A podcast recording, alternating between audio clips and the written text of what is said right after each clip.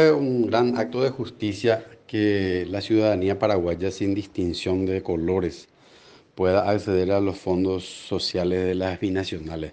Es un hecho histórico, es un hecho relevante en la historia política de nuestro país.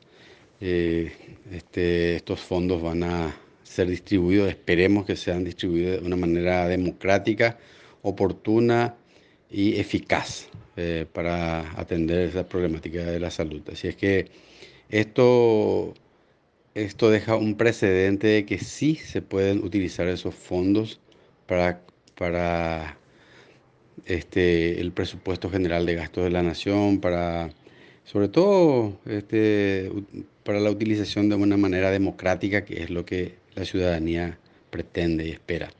Así es que esta es una victoria de la ciudadanía a través del Congreso Nacional.